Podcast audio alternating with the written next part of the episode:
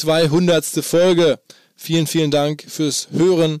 Ähm, ich weiß, es gibt einige, die seit Folge 1 dabei sind und es macht mich natürlich stolz und unser ganzes Team, denke ich, macht es stolz und ja, wir sind dankbar, dass wir das machen dürfen, dass es, wir euch da irgendwie Spaß bereiten, ganz offensichtlich oder gut informieren zumindest. Ähm, und wir haben uns überlegt, machen wir irgendwas Besonderes, machen wir nicht, wir machen vielleicht bei 250 dann mal wieder irgendwas Ungewöhnlicheres, wir wollen jetzt nur ganz kurz ähm, stellvertretend für viele, die uns unterstützen und die hier in den Podcast kommen, ähm, einfach Danke sagen in Form von kurzen Hinweisen an drei Freunde von OMR. Uns gäbe es halt nicht als, als Firma, wenn es nicht ein Riesennetzwerk von Menschen gäbe, die uns unterstützen. Ähm, da gibt es Hunderte oder Tausende, die wir kennen, denen wir arbeiten, die wir schätzen. Ähm, und ihr wisst, dass so eine, so eine Firma lebt halt sehr stark auch von den, von, den, von den Beziehungen. Und wir haben einfach geguckt, Mensch, was ist in den letzten Tagen so bei unseren engeren Partnern, die wir so hier gesehen haben, die durchs Büro gekommen sind, passiert. Und dann haben wir uns entschieden, wir machen da einfach mal jetzt ein paar Hinweise auf Sachen, die wir cool finden, von Leuten, äh, die wir schätzen, die wir cool finden. Fangen wir mal an mit Olli Wurm und Alex Böker, äh, die Panini-Bande hier aus dem Schanzenviertel. Olli Wurm war hier vor ungefähr einem Jahr im Podcast, so ein verrückter Medienunternehmer, ähm, der so Panini-Klebealben macht zu allen möglichen Themen und damit sein Geld verdient, zwar mit dem Alex. Die haben so zuletzt das Grundgesetz als Magazin gemacht, das ist richtig eingeschlagen, konnte man überall sehen, ein Magazin aus dem Grundgesetz, schon eine ziemlich abgefahrene Idee, läuft gigantisch. Und das neueste Projekt von denen ist ein ähm, Sammelalbum Deutschland seit 1949. Schwarz-Rot-Gold heißt das und sind halt Menschen drin, die das Land prägen, Konrad Adenauer und irgendwie Helene Fischer, Schweinsteiger sehe ich hier, also eine ganze Reihe von, von verschiedensten Protagonisten. Und es hat sich sogar ein Plätzchen für OMR und für mich gefunden. Also mich gibt es jetzt hier tatsächlich als Klebebild. Das ist der Wahnsinn. Ähm, ich glaube, 200.000 Hefte, ein paar Millionen äh, Tüten werden da gedruckt und ich darf dabei sein. Danke Alex, danke Olli. Wer demnächst am Bahnhof oder am Kiosk vorbeikommt, achtet auf das Sammelheft Schwarz-Rot-Gold. Und weiter geht's. Ein anderer geschätzter Partner, Kumpel von OMR ist der Lukas Vogelsang aus dem Fußball MML Podcast. Ne? Das gibt ja noch ein paar andere Protagonisten da, Mickey Beisenherz, Mike Nöcker. Aber Lukas hat jetzt gerade ein Buch ähm, rausgebracht, Buch geschrieben, zusammen mit dem Joachim Krohl, dem Schauspieler. Das Buch heißt Was wollen die denn hier?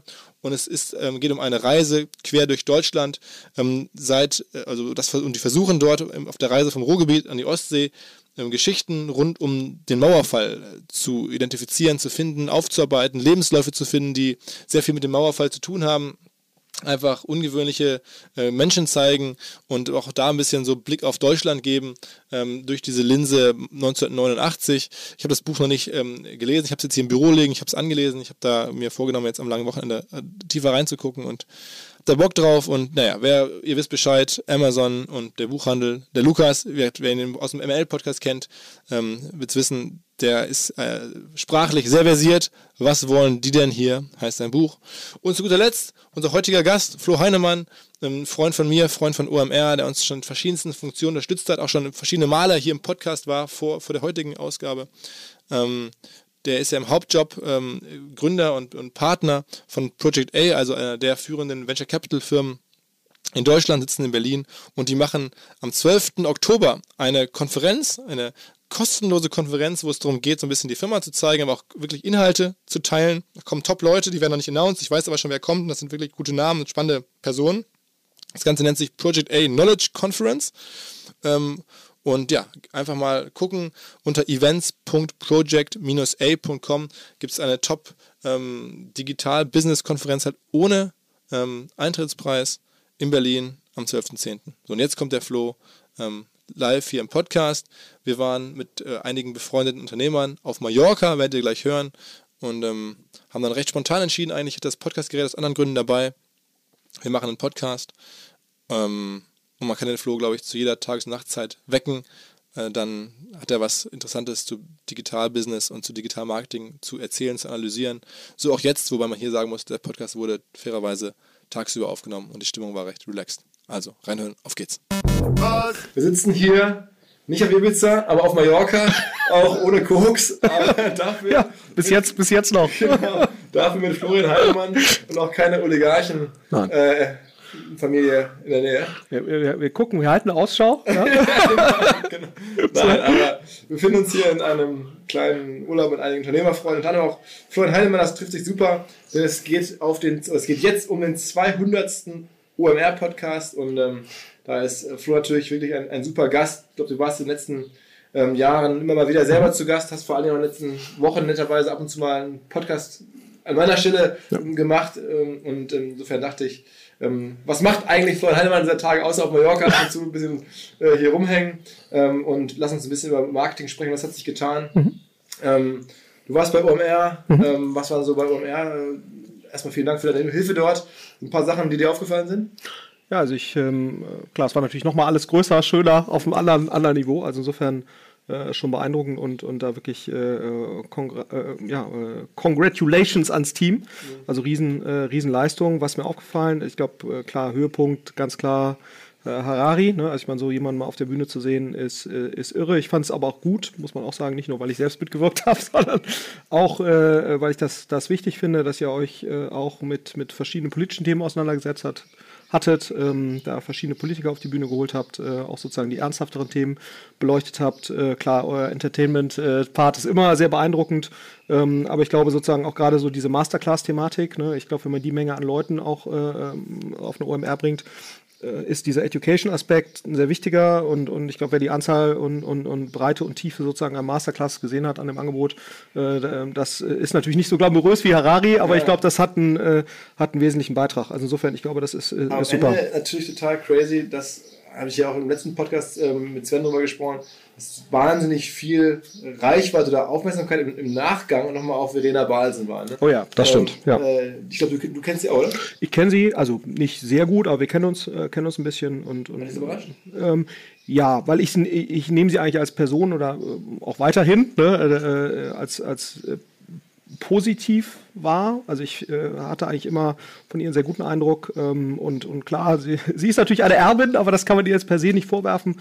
Äh, ich hatte sie aber bisher eigentlich immer als jemand äh, kennengelernt, die sehr sozusagen sich auch ihrer privilegierten Situation sehr bewusst ist, äh, Dinge auch bewusst anders machen will ähm, und eigentlich im positiven Sinne. Ne? Und ich glaube, es gab sicherlich so dieses Yacht-Thema ist ja so dieser eine Komplex. Ich glaube, da, äh, äh, da hat man ihr auch ein bisschen, ja, übel mitgespielt, ist jetzt übertrieben, aber ich glaube, da sind auch ihre Aussagen schon ein bisschen aus dem Kontext gerissen worden, weil ich glaube, wer sie kennt, wie gesagt, selbst wenn nicht besonders gut, kann, glaube ich, einschätzen, dass sie jetzt wirklich nicht äh, die Vertreterin ist der Erbengeneration, die jetzt sagt, so, mein, meine Yacht, mein Boot und so weiter. Also wer sich anguckt, was sie da mit Hermanns versucht zu, zu machen, also wirklich die Lebensmittelindustrie, neue ähm, Ingredients irgendwie auszuprobieren und, und, neue Wege zu gehen, aber wirklich in einem sehr positiven, sehr nachhaltigen Sinne, äh, interessiert sich auch sehr für das Thema Impact Investing. Also ich glaube, sie, sie ist sich ihrer Verantwortung da sehr bewusst und ich glaube, das, da muss man auch so ein bisschen, äh, glaube ich, äh, die, die Person an sich anschauen anschauen.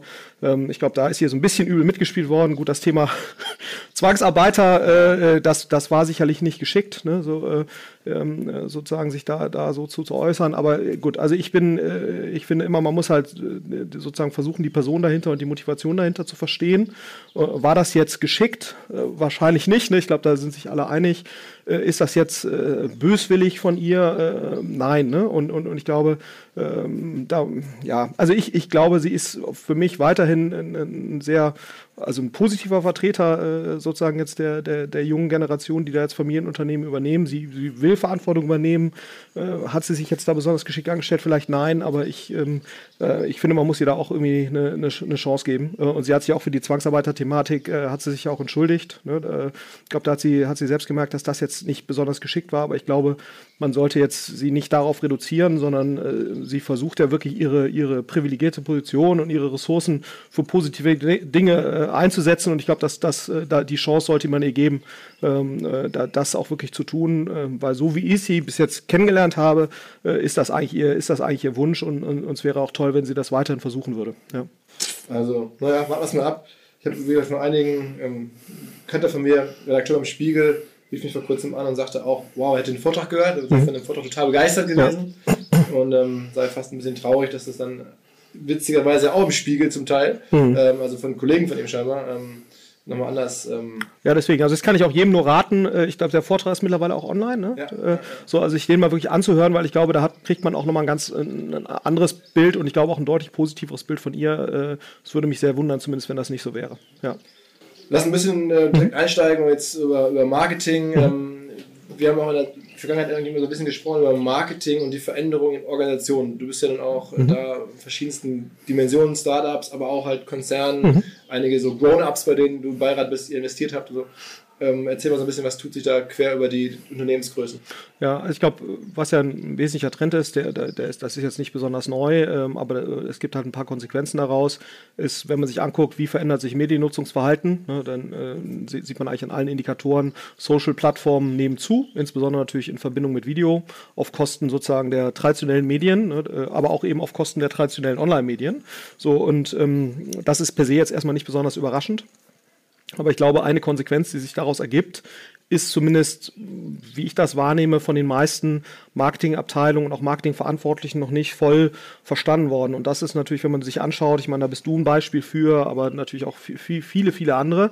Ähm, letztendlich funktioniert personifizierte Kommunikation auf Social-Plattformen eben deutlich besser. Ne? Ähm, äh, deutlich besser heißt, produziert mehr Engagement, wird mehr geteilt, es wird mehr drauf reagiert ähm, von Seiten der, der Nutzer von, von sozialen Medien, ähm, als das eben bei traditioneller äh, Markenkommunikation, die ja eher sozusagen Institutionen in den Vordergrund stellt oder Produkte oder eben äh, oder Firmen äh, versucht eben zu kommunizieren. Und ich glaube, äh, darauf sind eigentlich Marketingabteilungen heute in dem Maße noch gar nicht vorbereitet. Wie kommuniziere ich eigentlich personifiziert. Also nicht personalisiert, nochmal ganz wichtig, sondern personifiziert.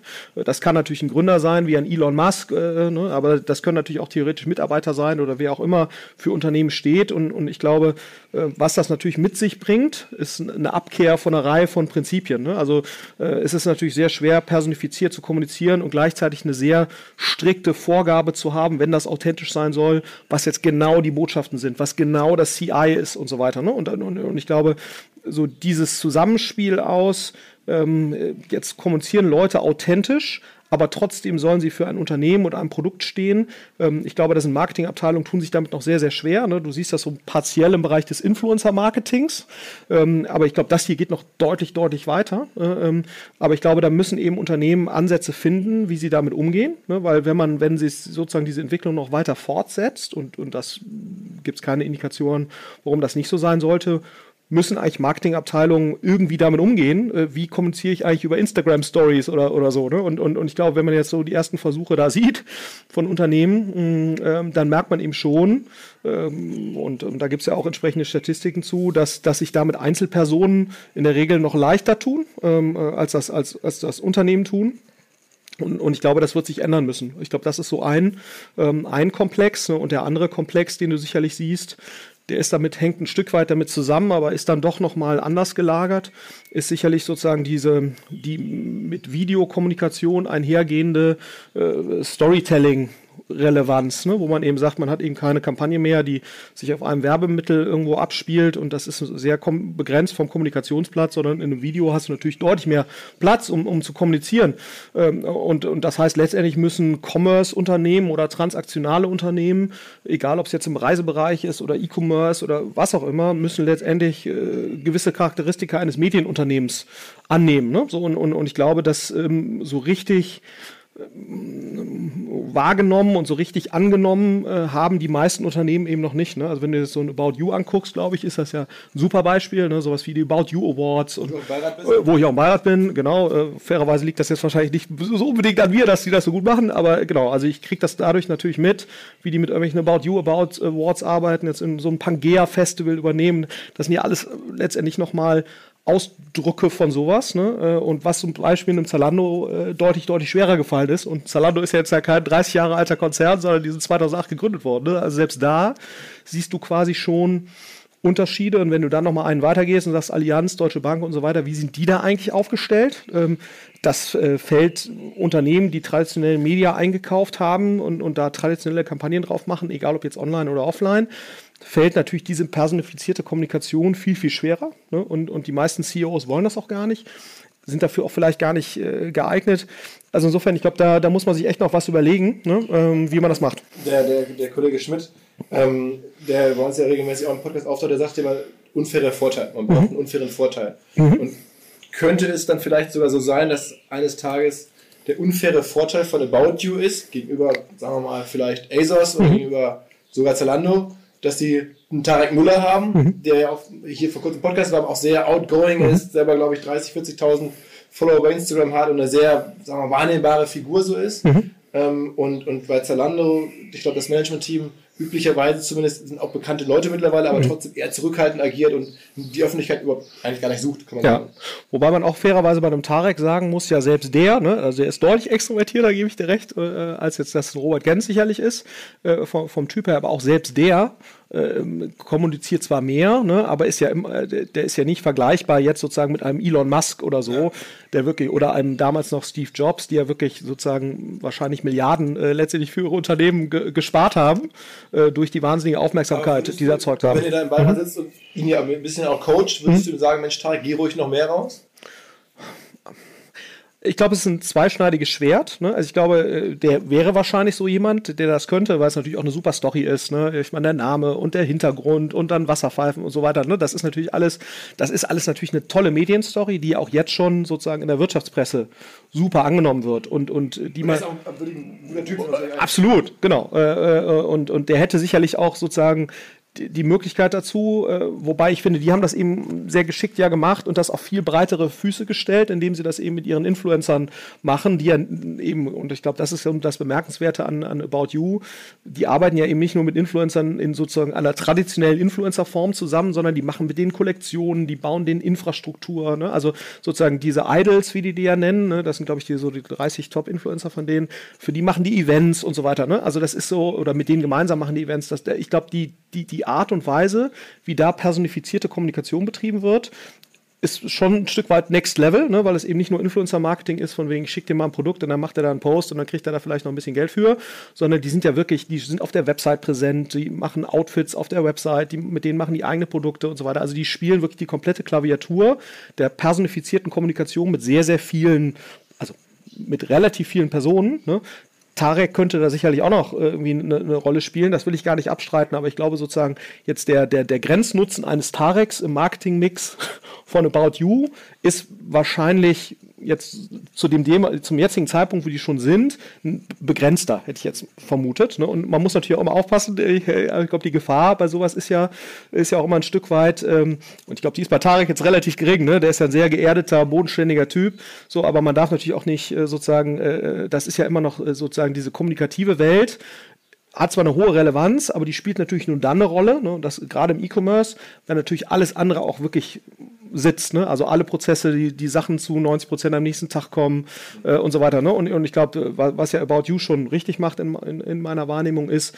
ja, die machen sehr, sehr gute Arbeit auf dieser Kommunikationsseite, aber das hat alles natürlich nur seine Wirkung, wenn quasi die ganze Basisarbeit, Top-Sortiment, äh, äh, Top-Eigenmarkenentwicklung, Top-Logistikprozesse, super Produkt, ne, was ja dann da eher der Sebastian äh, Betz auch verantwortet, ähm, äh, wenn das alles stimmt. Ne, so insofern bin ich mir gar nicht so sicher, ob sozusagen jetzt der Zusatznutzen von einem erhöhten Engagement von Tarek äh, in, in, dem Falle jetzt so groß ist, ne, äh, weil ich finde, sozusagen dieses Konzept, das auf mehrere zu verteilen und vielleicht vielleicht ist genau ja das auch ein, ein Hinweis, ne, äh, was eigentlich auch vielleicht eine Deutsche Bank oder eine Allianz oder sonst oder eine Lufthansa, äh, da ist vielleicht auch nicht die Lösung, dass jetzt Carsten Spohr anfängt, äh, äh sozusagen äh, Endkonsumenten-Influencer zu werden, äh, ohne dass ich den jetzt irgendwie kennen würde und das jetzt beurteilen könnte, ob er dafür geeignet wäre, sondern dass man sich da andere Konzepte überlegt, ne, ähm, welche sozusagen ähm, bo potenziellen Botschafter der Lufthansa das machen können. Aber ich glaube, darüber muss man schon nachdenken. Ne?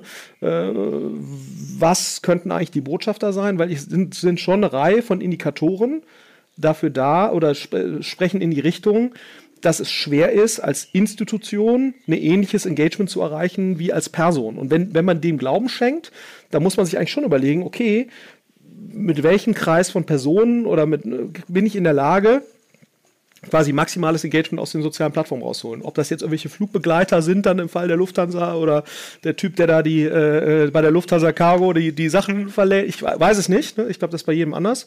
Ähm, aber ich glaube, das äh, hat About You für sich äh, in meiner Wahrnehmung schon ziemlich gut gelöst.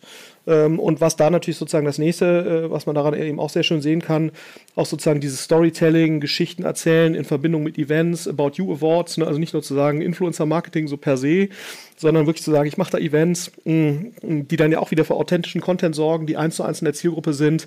Äh, und davon sind natürlich die meisten Marketingabteilungen noch sehr weit weg. Die sind halt immer noch in der Denke, es werden, es werden äh, Reichweiten, es gibt Reichweiten da draußen und ich versuche sozusagen mich in diesen Reichweiten entsprechend einzubuchen. Das ist ja eigentlich immer noch so die Denke. Und About You sagt ja eigentlich, und Red Bull äh, ehrlicherweise auch, ne, sagen ja eigentlich, boah, wir schaffen uns eigentlich unsere eigenen Reichweiten, äh, die wir extrem authentisch besetzen, generieren dabei dann wieder Content, äh, den wir dann wiederum über die Social Plattform spielen. Ne? Und ich finde, Red Bull ist auch ein Beispiel, die das eigentlich ganz, ganz exzellent gemacht haben.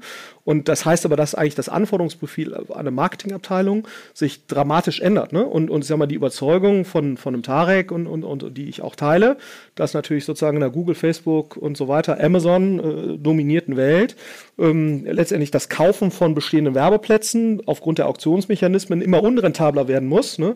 Ein Weg daraus ist CRM, ne? weil euer Thema letztes Jahr ne, auf der OMR, äh, hier State of the German Internet, großes Takeaway, äh, äh Philipp Westermeier 2018. Äh, ohne Retention ne, in der Plattformökonomie äh, äh, droht, droht, der, äh, äh, droht der Marktaustritt erzwungenermaßen, das, was ich eins zu eins teile. Ähm, und, und das andere ist letztendlich zu sagen, äh, ich muss mir dann eben, wenn ich es nicht mehr schaffe, Reichweiten profitabel einzukaufen, äh, einerseits Retention und das andere kann natürlich auch sein, ich muss es eben schaffen, letztendlich ein Medienunternehmen zu werden, was so attraktiven Content produziert, ob das jetzt über die Eventansätze ist oder wie Red Bull das gemacht hat, dem Leute halt äh, selbst folgen. Ne? Und About You finde ich äh, tolles Beispiel. Also wenn man den Statistiken, die ich jetzt da zumindest äh, kenne, äh, Glauben schenken darf, dann sind die halt mit Abstand, mit Abstand Deutschlands relevantestes Modemagazin. Ne? So, ähm, und das ist schon spannend, ne, dass sozusagen ein, ein Commerce-Unternehmen es schafft, letztendlich den traditionellen Medienunternehmen äh, den, den Reichweitenkampf äh, sozusagen anzusagen und zu sagen, nee, wir schaffen das, äh, obwohl ja da immer so ein bisschen so die kommerzielle Vermutung dahinter steht, die ja eigentlich die Nutzer abschrecken müsste äh, dass sie schaffen, äh, letztendlich da eine höhere Reichweite zu erzielen als, als die meisten Modemagazine. Ähm, und was auch nochmal ganz spannend daran ist, ist letztendlich so eine andere Betrachtung von, äh, was, sind, was ist eigentlich Erfolg im E-Commerce. Ne? Man dachte ja mal so, das, ist auch, das macht auch, bereitet auch Unternehmen großen, große Schwierigkeiten äh, wenn du sagst, ich hab, schaffe es drei bis vier bis fünf Visits pro, äh, pro User pro Monat zu erreichen, dann geht natürlich zwangsläufig auch sowas wie eine Conversion Rate erstmal runter, ne, weil die Leute natürlich nicht jedes Mal kaufen können. Ähm, aber äh, dass man dann sagt, eine, eine, Conversion Rate per se verliert dann so ein Stück weit auch an Aussagekraft, ne, äh, weil die Conversion Rate ja dann erstmal unter, runtergeht, wenn du Visits hast, die nicht zu Käufen führen.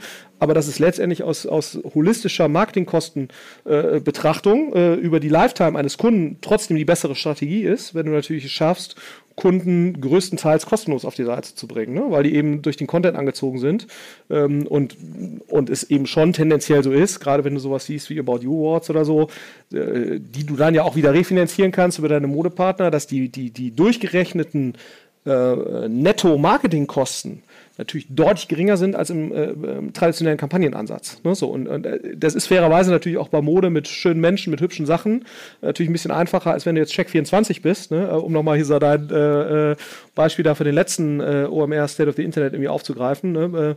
Ähm, es ist leichter, dass sich Leute sozusagen mit etwas beschäftigen, wenn, wenn schöne Menschen in hübschen Klamotten ist, schöner als jetzt natürlich irgendwie das im Bereich Versicherungen hinzukriegen. Ähm, aber auch da stellt sich eben die gleiche Aufgabe. Ne? Und nur zu sagen, das ist jetzt leichter mit Lena Gerke äh, als im Versicherungsbereich, kann ja nicht die Antwort sein. Ne? Und, äh, und, und ich glaube, dass äh, man, du hast ja da auch irgendwie äh, äh, ganz interessante Ansätze aufgezeigt, wie Unternehmen es versuchen, quasi die Relevanz ihrer Botschaften äh, ein Stück weit zu erhöhen ähm, und dass eben die Leute es auf einmal interessanter finden. Ja. Sag mal, wir sind ja dann schon relativ nah auch am Thema, jetzt haben wir über, über Händler gesprochen, About You. Bull ist ja am Ende auch schon fast eine D2C-Brand auf eine Art. Ähm, aber du bist ja auch jetzt selber investiert als, als, als Gründer oder General Partner bei Project A mhm. ähm, in verschiedene D2C-Brands. Du hattest vor einiger Zeit, zwei Wochen glaube ich, hier auf ähm, unserer Frequenz, mhm. am Ende auf OMR, den David Bell getroffen, mhm. so den D2C-Akademiker, äh, Guru und auch Investor. Mhm. Ähm, wie ist denn da dein Update? Es hat jetzt diesen Harry's mhm. Exit gegeben, ne, ja. die, diese Rasier. Mhm. Klingen 1,3 Milliarden verkauft, mhm. sagen wir so ein bisschen so D2C-Update auch bei euch, Portfolio für ja. Horizon und so. Ja, ja also ich vielleicht fange mit dem, mit dem Harrys äh, Thema an. Ne? Ist natürlich eine Riesensumme, Unicorn 1,3 Milliarden, denken wir, wow, Wahnsinn. So muss man natürlich sehen. Ne? Äh, jetzt äh, ein wesentliches Problem bei D2C ist das Thema Kapitaleffizienz. Ne? So, also was heißt das? Ähm, dass äh, man muss ja auch immer gucken, äh, mit wie viel Geld wurde eigentlich eine 1,3 Milliarden äh, Exit Value geschaffen. Ne? So, und, und, nach meinem Verständnis ist es so, dass in Harrys über die verschiedenen Finanzierungsrunden 450 Millionen Dollar investiert wurden. Das heißt, auf das Gesamtkapital ist ein Faktor, ähm, ist ein Faktor 3 da drauf. Ne? So über einen Zeitraum von 10, 11 Jahren. So, das heißt, für die Frühphaseninvestoren war das sicherlich ein guter Deal, ne, aber ähnlich wie auch bei einem Dollar Shave Club, ne, wo ja, glaube ich, 200 Millionen investiert wurden, das Ding wurde für eine Milliarde verkauft, da hast du einen Faktor 5, das ist dann schon mal besser. Ne? Ähm, aber sag mal, insgesamt ist jetzt ein Faktor 3 aufs investierte Kapital gleich Exit-Wert nach 10 Jahren ist jetzt im VC-Bereich nichts Exzeptionelles. Ne? Also jetzt nur mal so Zalando mal so im Vergleich. Ne? Da sind, glaube ich, 450 reingeflossen insgesamt. Haben heute eine Börsenbewertung 10. Ne? So plus nochmal äh, eigentlich das Cash, was da investiert wurde, über, über letztendlich kumulierte Gewinne zurückgespielt. Das heißt, da redest du dann eher von einem Faktor 18 oder 19 oder 20. Äh, das ist schon mal eine ganz andere Kapitaleffizienz. Und wenn du dir dann äh, irgendwelche Enterprise-Software-Geschichten zum Teil anguckst, äh, da redest du teilweise auch von ganz anderen Faktoren. Ne? So, das heißt, äh, man muss eben schon sagen, ich glaube, bin weiterhin ein Fan von D2C. Also um das auch ganz klar zu sagen, ich glaube auch, dass D2C ähm, eine hohe Relevanz hat, weil man natürlich schon sagen muss, dass die FMCG-Unternehmen, also Fast-Moving Consumer Good-Unternehmen wie Nestlé und Unilever und Procter und so weiter, äh, sich, glaube ich, schon eingerichtet haben in einer Welt, ne, wo sie 15% EBIT-Rendite gemacht haben mit undifferenzierten Produkten, weil sie einfach nur in der Lage waren, den Shelf-Space äh, eben bei einem, äh, was ich, in den USA, Target, Walmart und so weiter und bei uns eben Edeka, Rewe etc. Äh, zu besetzen, ohne jetzt eine wirklich Differenzierung äh, zu haben. Und, und ich glaube, was schon die D2C-Marken ein Stück weit erreichen, ist, dass ähm, stärker konsumentenorientiert gedacht wird, stärker auch in, in wirklich sozusagen ernsthaften Differenzierungen und, und Positionierungen gedacht wird und, und warum sollte man eigentlich so ein Produkt kaufen. Ich glaube, das ist, ist, ist weiterhin relevant, aber ich glaube, was Leuten klar geworden ist, auch mir ne, über diese Zeit, ähm, D2C ist relativ kapitalineffizient als, als per se jetzt mal in, in Investment. Es ist relativ schwer, eine große absolute Flughöhe zu kriegen. Also die, die Marken, die es wirklich geschafft haben, mit einer überschaubaren Geldmenge eine hohe Relevanz zu erreichen. Ich rede jetzt nicht von nur Bewertungen. Du hast ja zum Teil auch verrückte Bewertungen, 10, 12 Mal Umsatz, wo ich sagen würde, das werden die nie schaffen, das im Exit zu erreichen. Ne, ich glaube also sozusagen das, was wir jetzt bei Dollar Shave Club gesehen haben, diese eine Milliarde an Unilever, das war glaube ich Faktor 5,5 oder 6 auf dem Umsatz. Das ist vermutlich der absolute Höhepunkt dessen, was du auf einer gewissen Scale sehen wirst. Ähm, und ich glaube, man muss sich eben schon überlegen, und das war auch ein, Thema mit dem David Bell, wie schaffst du es effizienter auf absolute Flughöhen zu kommen, die halt relevant sind. Ne? So, und, und, und ich glaube, ein, ein Takeaway auch aus dem Podcast war schon, es wird ohne Offline-Retail wahrscheinlich nicht gehen. Ne? Und dann ist eben die Frage, eigener Offline-Retail, ne, wie das jetzt so Warby Parker auch sehr stark äh, macht, oder Third-Party, ne, also Listungen bei irgendwelchen Revis, DMs und so weiter, oder eben Target, Walmart. So, und das Learning scheint schon so ein bisschen zu sein, ne, und das siehst du auch jetzt bei einem Lilidu, die ja auch, äh, da hast du auch schon mal mit Sven drüber gesprochen, die sicherlich in Deutschland eine relevantere Marke sind. Auch da spielt eine DM-Listung schon eine relevante Rolle. Ne? Und ich glaube, was man eben, äh, was man sich eben überlegen muss als D2C-Brand, wie schaffe ich es, ne, sozusagen ausreichend Markenbekanntheit aufzubauen und das auch effizient genug zu tun, dass ein DM überhaupt auf Augenhöhe mit mir spricht. Ne? Weil man muss ja schon sagen, D2C-Listung ist ja nicht äh, äh D2C-Listung im Offline-Retail, wenn es nicht deine eigene Fläche ist das ist ja jetzt kein äh, sozusagen kein, kein Jugendforschveranstaltung, sondern äh, die listen dich halt und dann packen die dich auf die Fläche und wenn dein Produkt eine schlechtere Flächenproduktivität hat, dann machen die das ein bisschen mit, ne? so, aber letztendlich musst du äh, pro äh, Fläche, letztendlich pro Flächeneinheit, die du besetzt, einen vergleichbaren Wert mit anderen Produkten erzielen. Und das tust du natürlich nur dann, äh, wenn letztendlich deine Marke so stark ist und einen so großen Pull hat, ähm, dass du eben auch äh, einen ähnlichen Abverkauf erzielst äh, für DM oder einen ähnlichen äh, Erlös aus dem Abverkauf wie DM wie andere Marken, die, die da eben auch hinstellen könnten. So, und, und, und ich glaube, deswegen geht es nicht ohne Brand-Investment in gewisser Weise. Die Frage ist eben nur, wie schafft man das so effizient zu tun, ne, dass du eben nicht, äh, dass du eben nicht eine 150, 200 Millionen Investment vor dir her schiebst, ne, äh, weil dann natürlich sozusagen der, der, der Weg zum Exit äh, und auch zum lukrativen Exit sehr schwierig wird.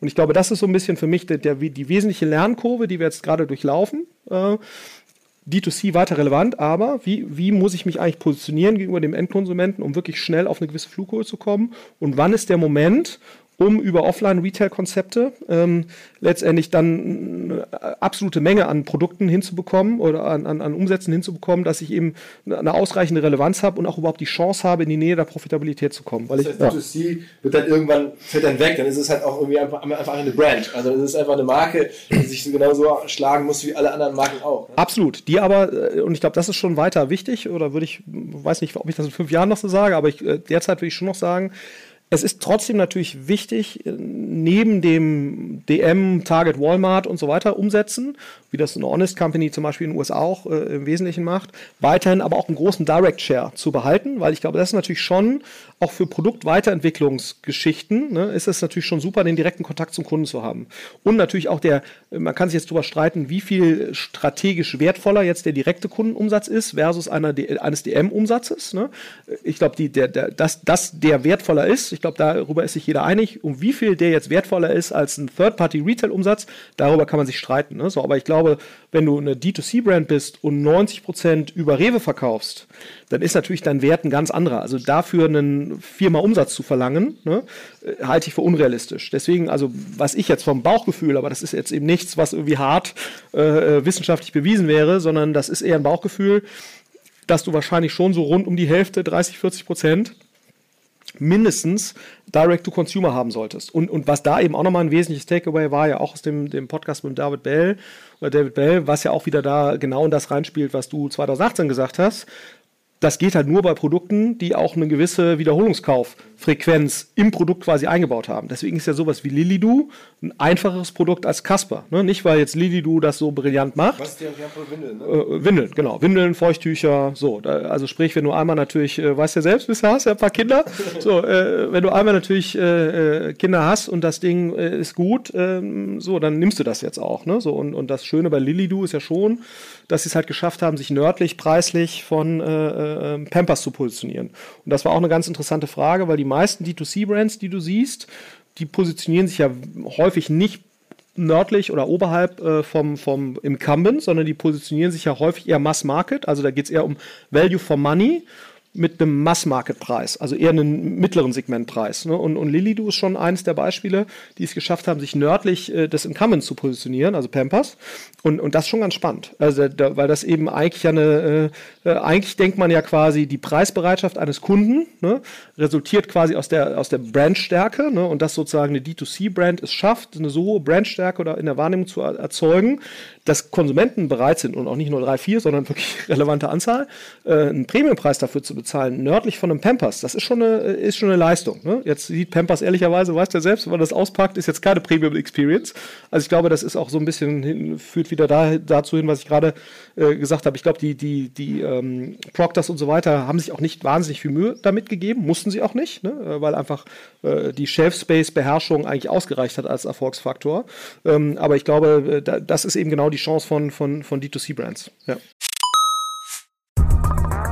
weil die Kolleginnen und Kollegen von Instafo, also der Jobplattform für den Tech- und Sales-Bereich, von der ich hier schon häufiger berichtet habe, mittlerweile bei uns doch groß engagiert sind hier im Podcast. Ihr hört immer wieder hoffentlich von Instafo. Deswegen habe ich die Kollegen vor kurzem mal selber persönlich kennengelernt und war wirklich sehr angetan. Sie haben mir dazu erzählt, es gibt eine neue Finanzierungsrunde in die Firma. 10 Millionen werden da investiert. Das ganze Thema wird also immer relevanter. Daher nochmal hier mit Nachdruck der Hinweis. Wer Menschen sucht im Bereich Tech und Sales, denkt an Instafo. Die haben da scheinbar wirklich eine neue magische Soße gefunden, wo sie über ihre Plattform ein automatisiertes Matchmaking zwischen Arbeitnehmer und Arbeitgeber ermöglichen und das ist im direkten Marktvergleich dreimal effektiver, was die Quote von Bewerbung zu Einstellung angeht. Hilft natürlich auch, dass sie bereits über 100.000 passende Talentprofile auf der Plattform haben und dass man sehr, sehr schnell ins Gespräch kommt. Innerhalb von 48 Stunden bewerben sich die ersten Talente bei den Arbeitgebern oder man kann sogar als Arbeitgeber einer vorselektierten Gruppe an Talenten aktiv eine Nachricht schicken oder sie zum Chatten einladen, um sich noch schneller kennenzulernen und zu prüfen, könnte das passen. Also nicht nur ich und die Geldgeber offensichtlich glauben an Instafo, sondern auch mittlerweile über 1800 Firmen, darunter O2,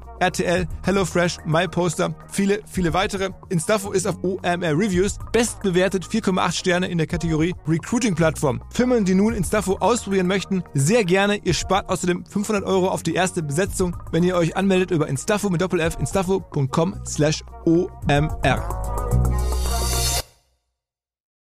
Zurück zum Podcast.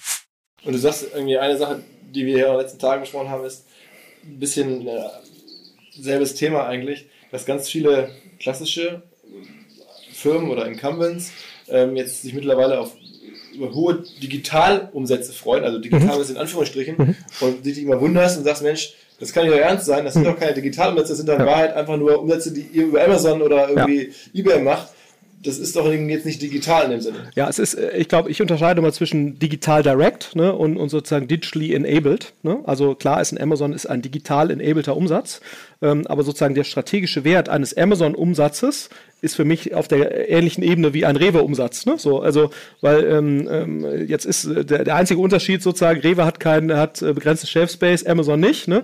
Aber äh, ähm, es ist trotzdem so, dass natürlich in dem Moment, wenn du da einen guten Job machst bei Amazon und du dich gut entwickelst, dann äh, kommt der Amazon von zwei Seiten. Ne? Einmal, indem sie sozusagen ihre Eigenmarken äh, dagegen positionieren und zum anderen, indem sie mit deinen Suppliern sprechen, äh, aus in der Regel aus China und, und die halt onboarden. Ne? das heißt also, da wirst du quasi von zwei Seiten in die Zange genommen. Und ob das jetzt besser ist als begrenzter Shelf Space, äh, weiß ich jetzt nicht. So, äh, genau. Also in, insofern glaube ich, ist ganz wichtig, auch als Bayersdorf oder wer auch immer, ne, äh, immer zu sagen, äh, digital enableter Umsatz ist nett und den sollte man sicherlich auch mitnehmen und, und gerade auch bietet auch viele Potenziale, ne? gerade wenn du jetzt Richtung China gehst und so, das sind auch eine Reihe so von mittelständischen Marken wie Leda oder so, die jetzt in China erhebliche Umsätze machen, die vorher wahrscheinlich nicht erreichbar gewesen wären. Und gerade bei Alibaba und, und JD ist es ja auch so, äh, anders als bei Amazon, ne, sind das ja wirklich, äh, äh, also insbesondere die ganze Alibaba-Welt, also rund um Tmall und so weiter, die bieten keine Eigenmarken an. Ne? Das heißt also sozusagen dieser Angle, quasi, dass sie dich direkt mit ihren eigenen Sachen attackieren, ist ja anders als bei Amazon nicht so. Ne? Das heißt also, die, die strategische sozusagen äh, äh, Machtposition, die du als Anbieter bei einem T-Mall hast, ist viel höher, als du sie bei Amazon hast. Ne? Also insofern muss man auch innerhalb von digitally enabled unterscheiden. Und gerade dieser Internationalisierungsaspekt bietet natürlich viele Chancen. Trotzdem würde ich sagen, ähm, man muss immer auch äh, äh als FMCG äh, Direct-to-Consumer-Kompetenz aufbauen. Nicht nur aufgrund sozusagen des, des, der Reduktion der Abhängigkeit gegenüber den Reves, Edekas und so weiter und natürlich Amazon, sondern auch weil ich immer wieder feststelle, ich habe mich auch mal schon gefragt, wieso sind eigentlich diese Marketingwelten, so die Booking.coms, die Zalandos, die About Yous, wieso ist das eigentlich so eine disjunkte Marketingwelt vom ganzen Verständnisansatz zu den, äh, was ich, Henkels, äh, äh, Proctors und so weiter. Ne? Das ist ja sozusagen andere Marketingphilosophien, die dahinter stehen. Und für mich ist mittlerweile schon sozusagen ein, einer der wesentlichen Punkte, neben sozusagen der Dominanz und der Rolle der Mediaagenturen, die sicherlich äh, sozusagen ein Faktor ist, die dazu beiträgt, dass die Veränderungsgeschwindigkeit da nicht so hoch ist, ist sicherlich auch sozusagen dieses äh, Direct-to-Consumer-Element. Ne? Weil ich stelle eigentlich immer dann fest, dass Leute anfangen, anders über Marketing nachzudenken, wenn sie eine Conversion messen können. Ne? Weil in dem Moment, wenn du eine Conversion messen kannst, dann bist du auf einmal in der Lage, Customer Journeys zumindest mal in gewissen Teilen zu erfassen. Ne? So, und das kannst du ja nie, wenn du im Third-Party-Retail liegst, wird es dir nie gelingen, ne, zu verstehen, der Nutzer, der jetzt die Anzeige bei Instagram gesehen hat und dann das gemacht hat und dann das, die Retargeting, wie gut konvertiert er eigentlich. Ne? Und, so, und, und ich glaube, das, und, und ich glaube, alleine, um dieses Verständnis aufzubauen, alleine deshalb ist es extrem wichtig aus meiner Sicht, dass eigentlich jede Marketingabteilung oder jede Firma, die dann wiederum eine Marketingabteilung hat, sich in gewisser Weise mit Direct-to-Consumer-Business beschäftigen sollte, selbst wenn es unprofitabel ist. Weil ich glaube, dass der Verständnisgewinn, den man erzielt, über tatsächliche Marketing-Effizienz, wenn man anfängt, Direct-to-Consumer-Business zu machen. Das ist eigentlich aus meiner Sicht so ein bisschen der, der Game Changer und warum da mal ein Booking und so weiter aus meiner Sicht deutlich effizienter ist im, im Marketingbereich, als das häufig noch im FMCG-Bereich der Fall ist. Weil ich glaube, sozusagen dieses holistische Verständnis von auch das Aufbrechen von Brand und Performance, ne, wo, wo ich jetzt sagen würde, eigentlich ist es ein, ist es ein No-Brainer, dass sozusagen Brandmaßnahmen eher im, im Upper Funnel sozusagen der Customer Journey unterwegs sind und sozusagen die, die traditionellen Performance-Marketing-Maßnahmen eher im Lower Funnel. Aber das ist eine Customer Journey und du musst eigentlich in der Lage sein, Budgets äh, auf irgendeine Art systematisch äh, zwischen den verschiedenen Phasen des, des, der Journey hin und her zu shiften. Und, und der einzige Weg, wie das gehen kann, ist ein einheitliches KPI-Verständnis über die verschiedenen äh, Journey-Phasen. Und das kannst du nur aufbauen äh, in, in einem Direct-to-Consumer-Business. Und selbst dann ne, hast du ja noch eine Menge Annahmen, die da einfließen. Wie sind indirekte Werbewirkungen, Zeitverzögerung und so weiter. Selbst dann ist es nicht einfach. Äh, ein, äh, ein, Verständnis irgendwie aufzubauen, was so eine Marketingabteilung auch teilen kann. Ich behaupte nur, wenn du kein Direct-to-Consumer-Business hast oder keine Conversion, das gilt ja im B2B-Bereich genauso, wenn du keine Conversion messen kannst, die, die, die du hart erzeugst, halte ich es für fast unmöglich, ne?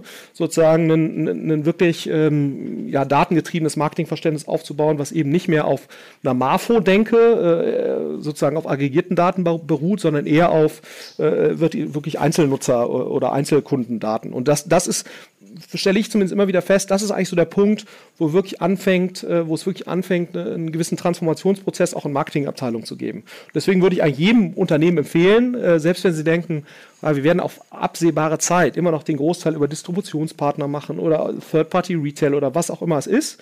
Äh, also auf jeden Fall nicht, nicht direkt. Ich würde trotzdem jedem raten, Direct-to-Consumer-Business selbst zu betreiben, auch in-house, weil das ist, glaube ich, ein riesen Katalysator ist äh, für, die, für den Know-how-Aufbau ähm, äh, der Marketingabteilung.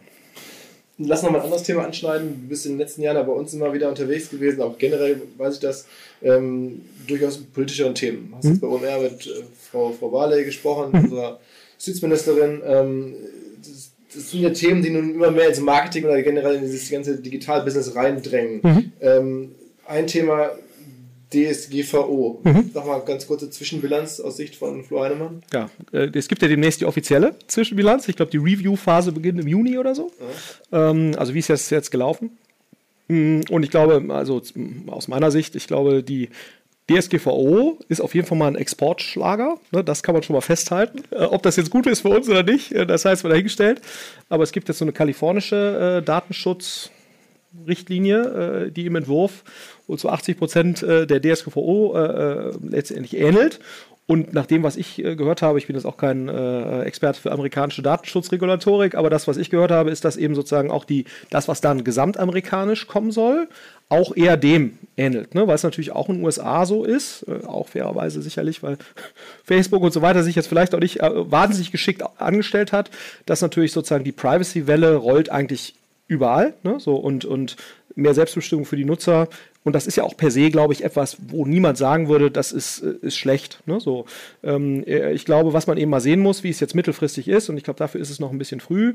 Es gab jetzt ja nach meinem Verständnis noch keine größeren Klagewellen. Ne? Also ich glaube, was man festhalten kann, ist, DSGVO sicher keine richtig optimale Einführung. Ne? Was man festhalten kann, ist, Großunternehmen taten sich deutlich leichter damit als kleine Unternehmen.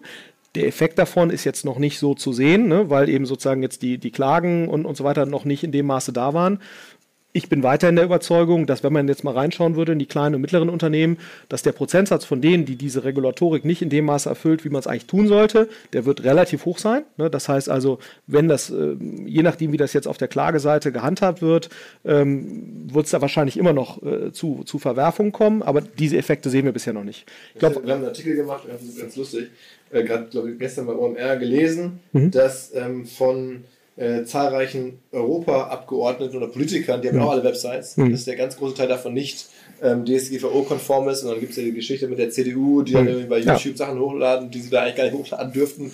Äh, also solche Sachen. Ja, ne? Genau, also ich meine, und, und, und wie gesagt, wenn man das alles ahnden würde, das passiert natürlich noch nicht. Äh, ich glaube, da wird es wirklich darauf ankommen, wie da die äh, Praxis gelebt wird. Aber ich glaube sozusagen, die Kritik, die damals kam, so wie das jetzt eingeführt wurde und umgesetzt wurde, benachteiligt es die Leute, die eben nicht in der Lage sind, da drei Leute spezialisiert für abzustellen, die sich wirklich mit den Konsequenzen da beschäftigen. Ich habe auch den Aufwand, wir haben irgendwie 100 Mitarbeiter, den Aufwand, den du da betreiben musst, um auch zum Beispiel sowas wie Kandidaten. Ne? Also wir haben jedes Jahr, glaube ich, 10.000 äh, Leute, die bei uns irgendwelche Bewerbungen einreichen. Ne? Was machst du mit diesen Lebensläufen? Die musst du eigentlich, du musst ja nachweisen können, dass du die löscht. Da muss jeder Kandidat, kann bei die Anfrage sagen, Philipp, was ist denn jetzt hier? Ich habe mich vor drei Jahren bei euch beworben. Äh, äh, hast du, kannst du denn nachweisen, dass du den Lebenslauf damals verdichtet hast und so? Ne? Also das ist, äh, ich glaube, wenn das, äh, wenn das natürlich sozusagen erstmal ins Rollen kommt und dann auch wirklich verfolgt wird, also ich bin mal gespannt, aber das kann man ist zurzeit noch, glaube ich, ein bisschen früh.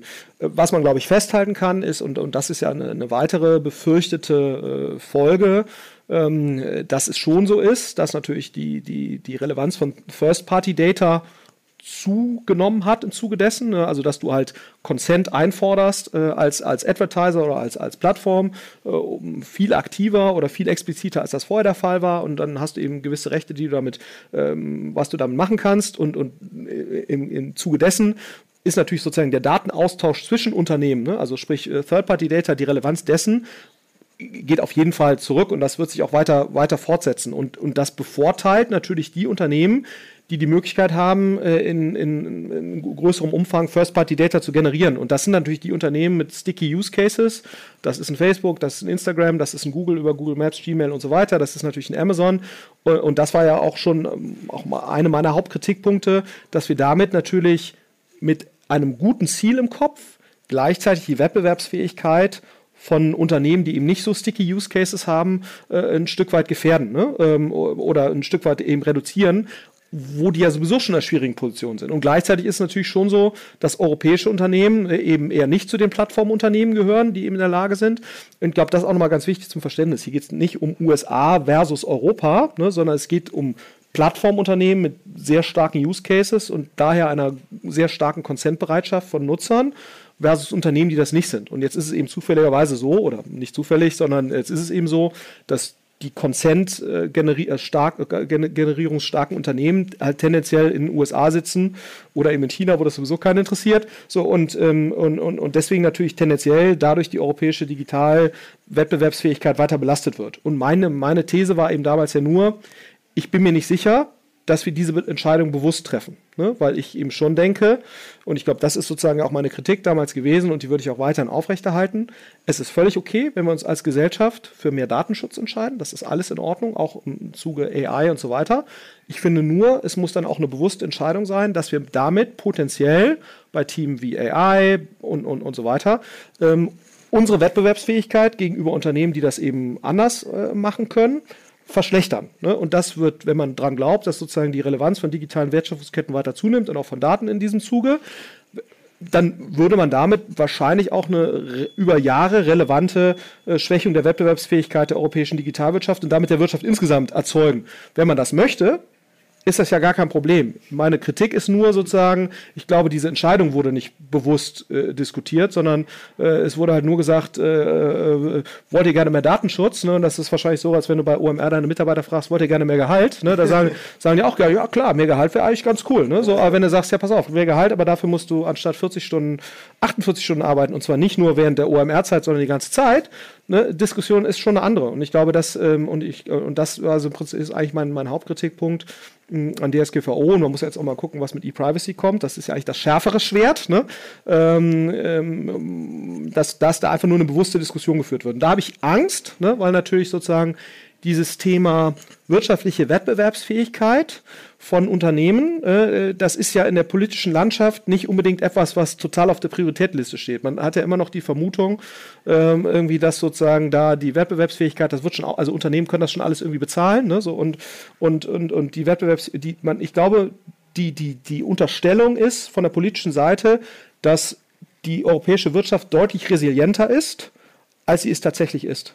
So, und, und ich glaube, da muss man, muss man wirklich aufpassen, ähm, ähm, ob, ob man damit nicht sozusagen mehr Schaden anrichtet, als man das wirklich tut. Und ich glaube, was eben jedem klar sein muss, in dem Moment, wenn man da einmal den falschen Pfad beschreitet, wird es schwer, diese Entwicklung dann irgendwann wieder umzukehren. Ne? Weil ich glaube, jetzt entsteht schon eine ganze Menge an Know-how im AI-Bereich und so weiter. Wenn du da nicht von Anfang an mit dabei bist, wird es sehr, sehr schwer, diese Effekte dann im Nachhinein wieder aufzuholen. So, und, und, und, und wir, wir leiden ja gerade sowieso nicht an überbordender wirtschaftlicher Bedeutung in Europa, ne, ähm, äh, gerade im Digitalbereich. Ähm, und und das, das ist so ein bisschen einfach meine Befürchtung bei dem ganzen Thema. Bevor wir jetzt noch auf ein anderes politisches Thema kommen, ja. ähm, ich habe dich jetzt hier so leicht vom Haken gelassen zu, Hori ähm, zu Horizon. Ach, euer, unglaublich. Euer, ja. euer, euer, das war keine Absicht. genau. Also euer, das ist ja sozusagen, ich glaube, die klassischste oder klarste ähm, Brand, mhm. äh, Brandplay, das ihr im Portfolio habt. Ja, ja, genau. Also ähm, ich überlege gerade, ob wir noch was anderes haben jetzt gerade. Nee, aber genau. Also äh, ich bin privat eben an Lililu beteiligt, da habe ich deswegen auch ganz gute Einblicke.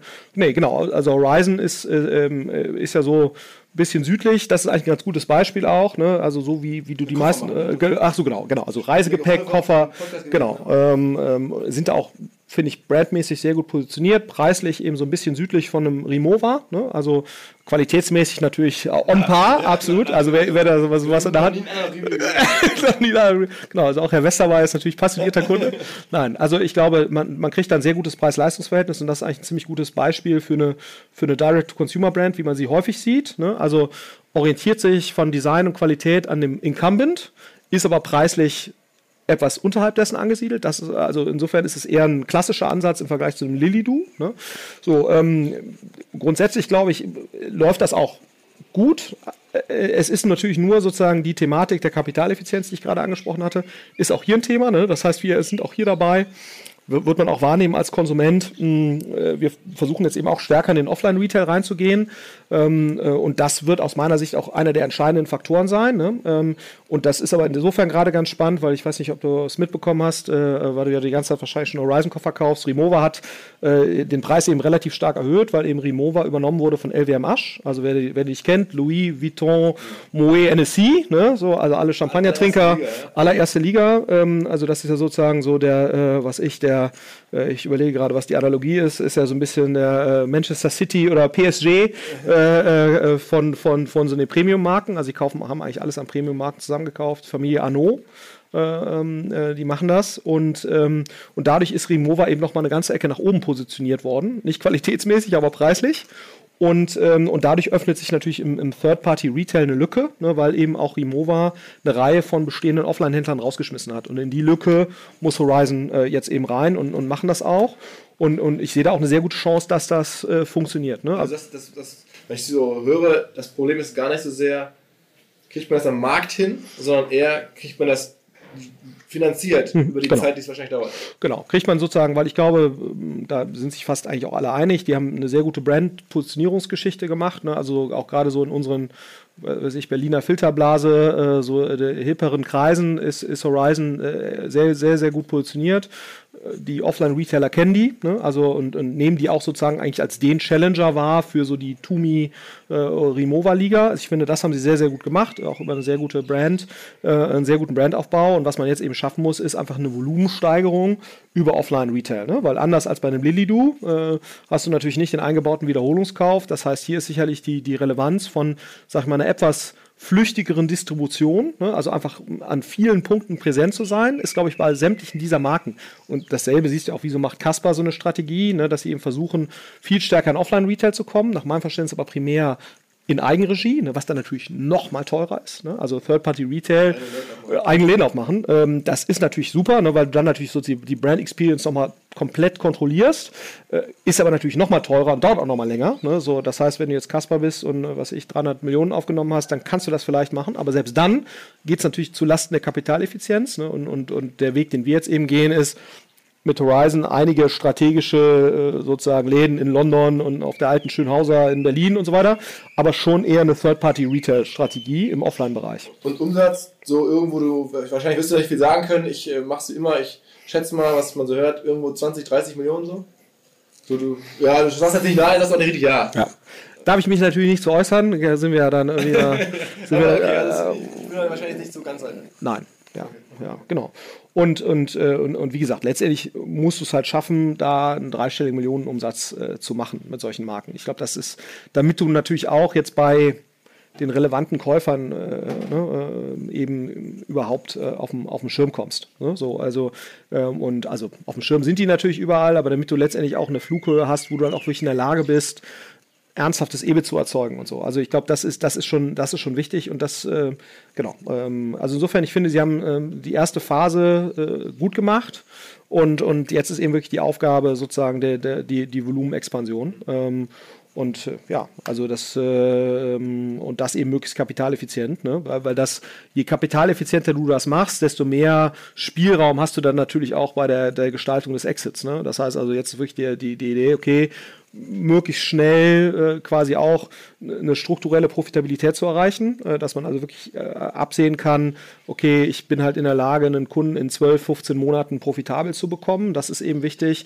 Gleichzeitig aber trotzdem noch ein Wachstum eben äh, zu erzeugen, was 50, 60, 70 Prozent plus ist, ähm, um letztendlich dann natürlich auch quasi überhaupt die Chance zu haben, auf so eine 100 Millionen Flughöhe zu kommen. Ne? Weil ich meine, da kann man sich ja selbst ausrechnen, wenn man im zweistelligen Millionenbereich Umsatz ist, dann muss man schon ein paar Jahre immer noch sehr, sehr ordentlich zulegen, um eine absolute Flughöhe zu erreichen und darf dabei eben nicht zu viel Geld verbrennen. Ne? Weil, weil, was passiert, wenn zu viel Geld verbrennt wurde, das hast du auch jetzt bei, siehst du ja bei einigen Firmen äh, letztendlich, da, die dann auch zum Teil börsennotiert sind und so. Das ist halt immer schwierig, wenn du, wenn du auf dem Weg äh, dahin 200 Millionen äh, gebraucht hast, ähm, dann schränkt das natürlich deine Möglichkeiten auch von Exits sehr stark ein, ne? weil du dann letztendlich schon 300, 400 Millionen Exit machen musst, damit äh, die Investoren, die da mal investiert haben, auch die Gründer und so weiter, ein, gutes Ergebnis erzielen. Und, und ich glaube, deswegen, je kapitaleffizienter man in diese Flughöhe kommt. Und ich glaube, das wird auch nochmal ein ganz wesentlicher Punkt äh, für die, für die, ähm, für die Influ also sozusagen für die D2C-Brands der Zukunft. Und eine ganz interessante Frage dabei ist eben auch, wie nachhaltig sind in dem Zusammenhang irgendwelche Influencer-Brands. Ne? Also, weil das hast du ja, äh, die gehen sehr schnell, sehr häufig auf sehr hohe Werte, ne? äh, also auch äh, beeindruckende Umsatzzahlen. Die Frage ist dann eben immer nur sozusagen, wie viel Repeat-Purchase kommt dann da raus, wie nachhaltig ist das? Ähm, und und ähm, das ist aber ja. schon am Abklingen eigentlich, wenn man das ja. sieht, dass diese ganze Welle der von Instagram über Influencer oder besonders Instagrammable Sachen ähm, produzierten äh, Produkte, mhm. dass, dass die jetzt schon wegverkauft werden. Also mhm. du hast am Anfang meinst diese Uhren, ne? Mhm. Wellington und, und Captain und Sons. Captain und Sons in Deutschland. Mhm. Da sind die Gründer schon alle weitergezogen. Das mhm. ist schon irgendwie so ein bisschen die Welle ist durch. Die machen jetzt dann zum Teil Sonnenbrillen, das ist auch schon eigentlich wieder durch. Mhm. Ähm, dann dann gab es so die nächste Welle, wo dann Influencer Produkte selber gemacht haben. Das ist jetzt irgendwie schon angekommen, aber eigentlich auch schon wieder so ein bisschen durch. Also die harte These ist ja schon fast, ist Instagram als Kanal überhaupt noch so differenzieren oder überhaupt noch diese Kraft, die es mal hatte. Mhm. Und, und vor allem, wie nachhaltig ist die? Und ich glaube, ja. jetzt, das ist so ein bisschen fast die Fernseher aber auch geworden. Es ist zumindest in dieser Spielart ist es ja. weg. Es muss dann irgendwie anders dargereicht werden, immer noch auf der Plattform, aber ja. eigentlich, dass es jetzt so Produkte gibt, die da komplett durchstanden. Die gibt es zwar noch, aber mhm ähm, dass die das dann nachher die Jahre halten können. Genau. Dafür gibt es eigentlich kaum Beispiele. Genau, und das ist, glaube ich, der, der, äh, der springende Punkt. Ne? Ich glaube, das ist dann kein VC-Case. Das ist dann spannend, wenn du das so machst, ne? äh, ohne jetzt VC-Gelder und mit ein bisschen Eigenmitteln und dann erzielst du da eben drei, vier Jahre einen Profit und, und dann ist das eben wieder vorbei ne? und dann machst du halt, reitest du irgendwie die nächste Welle. Äh, man muss jetzt mal gucken, eben Instagram Shopping kommt ja äh, jetzt gerade, ne? wird ausgerollt, Adidas reported ganz tolle äh, Conversion-Zahlen und man muss jetzt eben mal schauen. Also das ist ne? dann einfach ein Marketingkanal, wo es genau. dann wieder mit Auktionsverfahren und so geht. Also genau. ich glaube, ich hatte jetzt irgendwie letzte Woche noch gehört, Fitvia, auch mhm. so eine deutsche Kollektion von Instagram-Brands, die jetzt vor kurzem meinem Verständnis nach verkauft wurde, wo der Roman Kirsch, Sebastian Merkow mhm. beteiligt waren. Also das ist schon alles irgendwie so in der Phase dessen, wir verkaufen das ja. jetzt, das wird übergeben und die ganz krasse Dynamik ist daraus. Ja, vor allen Dingen, wenn du dann natürlich wirklich in so einem Kanal bist, wo dann quasi wo du dann wieder den Auktionsverfahren unterliegst und die organische Reichweite runtergegangen ist. Und das muss kommen, ne, weil in dem Moment sozusagen Facebook nicht mehr so stark wächst. Äh, also als Facebook, Facebook. Da muss natürlich die, die Family of Apps, ne, also sprich WhatsApp und Instagram, müssen dann halt mehr beitragen zum Wachstum. Ne, so, und, und Instagram wächst dramatisch, aber die, die Wahrscheinlichkeit, dass die Monetarisierungsschraube angezogen wird, äh, bei Instagram ist sehr hoch, geht gar nicht anders, damit äh, Facebook insgesamt als Firma gute Zahlen reportet und in dem Moment, genau, sind diese Modelle natürlich zunehmend schwerer. Und dann bist du letztendlich, wenn du das halt guckst, es gibt ja auch eine Reihe von, dann bist du letztendlich in einer fast ähnlichen Position, in der Tendenz, wie das jetzt eben die, die Eigenmarkenanbieter oder sozusagen jetzt so die, die Amazon Marketplace äh, Anbieter sind, ne, die, äh, die letztendlich eben äh, ja auf Amazon ein Portfolio an Produkten verkaufen, wobei ja niemand dreimal Umsatz für bezahlen würde, der irgendwie halbwegs klar denken kann, ne, sondern sagt, das ist, ist letztendlich ein Arbitrage, äh, hat eine Charakteristika eines Arbitrage-Games ne, und, und dafür zahlt natürlich niemand dreimal Umsatz. Ne, so. die, die Schalttech, KW-Commerce, was wir alle schon so gesehen haben. Ne? Genau, was, was gute Businesses sind, ne, äh, wo, du, wo, wo ich auch einen höchsten Respekt vor habe, wo du aber nicht den äh, Fall oder den Case machen kannst, ich baue jetzt hier eine Brand auf für 100 Millionen über drei Jahre äh, und, und, und meine Perspektive ist ein Verkauf äh, 500 Millionen äh, Faktor an dreimal Umsatz. Das wird dir damit halt nicht gelingen. So, und ich also glaube, ja langfristig werden wir das, werden das nur noch ganz herausragende Influencer schaffen, also mhm. so irgendwelche Kardashians und Jenners, die wirklich auch selber für Repeat-Aufmerksamkeit permanent sorgen können und die mhm. am Ende selber ja, Medienmarken schon sind und mhm. nochmal auf einem riesen globalen Level. Äh, mit denen wird das dann immer gehen, aber so in diesem Zwischenbereich wie die Wellingtons oder, oder, oder auch die, die, die schnellen Casper-Geschichten und so, ich glaube, das wird ein bisschen wird schwerer. schwieriger werden. Hinweis auf Findling. Findling ist eine sehr erfolgreiche SEO-Agentur, die bis vor einiger Zeit noch Webstube hieß und mir vor allen Dingen deswegen ins Auge gestochen ist, weil ihre Masterclass beim OMR-Festival ruckzuck ausverkauft war. In Minuten wollten Menschen hören, was die Kollegen von Findling zum Thema SEO zu sagen haben. Ein Grund dafür sicherlich die Referenzen. Findling arbeitet unter anderem für Firmen wie Snox, Ergotopia, Dermanostik oder mein BAföG. Der Fokus ist also, Firmen über Performance SEO beim Wachsen zu helfen. Wer rausfinden möchte, ob sich für ihn auch SEO lohnt oder die Ansätze von Findlink vielleicht konkret lohnen, der kann sich eintragen. Es gibt keinen Sales Call, sondern eine kostenlose Beratung unter findlink.de slash OMR, also auf der Landingpage eintragen und dann gibt es eine Beratung, wenn es richtig gut läuft, vielleicht von Maurice Marinelli, dem Gründer persönlich.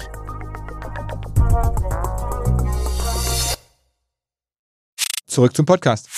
Eine Frage, die ich da jetzt gerade mich interessiert und vielleicht, ich hatte sie mir schon auf eine Liste geschrieben für 2020 ist dann das Internet. Mhm. Ich, ich, teste sie schon mal vorab bei dir. Ähm, ich frage mich eigentlich jetzt in dieser heutigen ähm, Marketing- oder Advertising-Ära, ist es so sinnvoll, als Konzern, sagen wir mal Procter oder auch äh, Unilever, so, so viele, oder auch Automobilkonzerne, so viele verschiedene Marken überhaupt zu haben? Ich meine, das mhm. sind ja teilweise Markenportfolios, die man relativ einfach aufgebaut hat über die Jahre mhm. mit Fernsehwerbung, die auch zugekauft wurden, damals mhm. über die viele Jahre MA mhm. in die Konzerne reingekommen sind.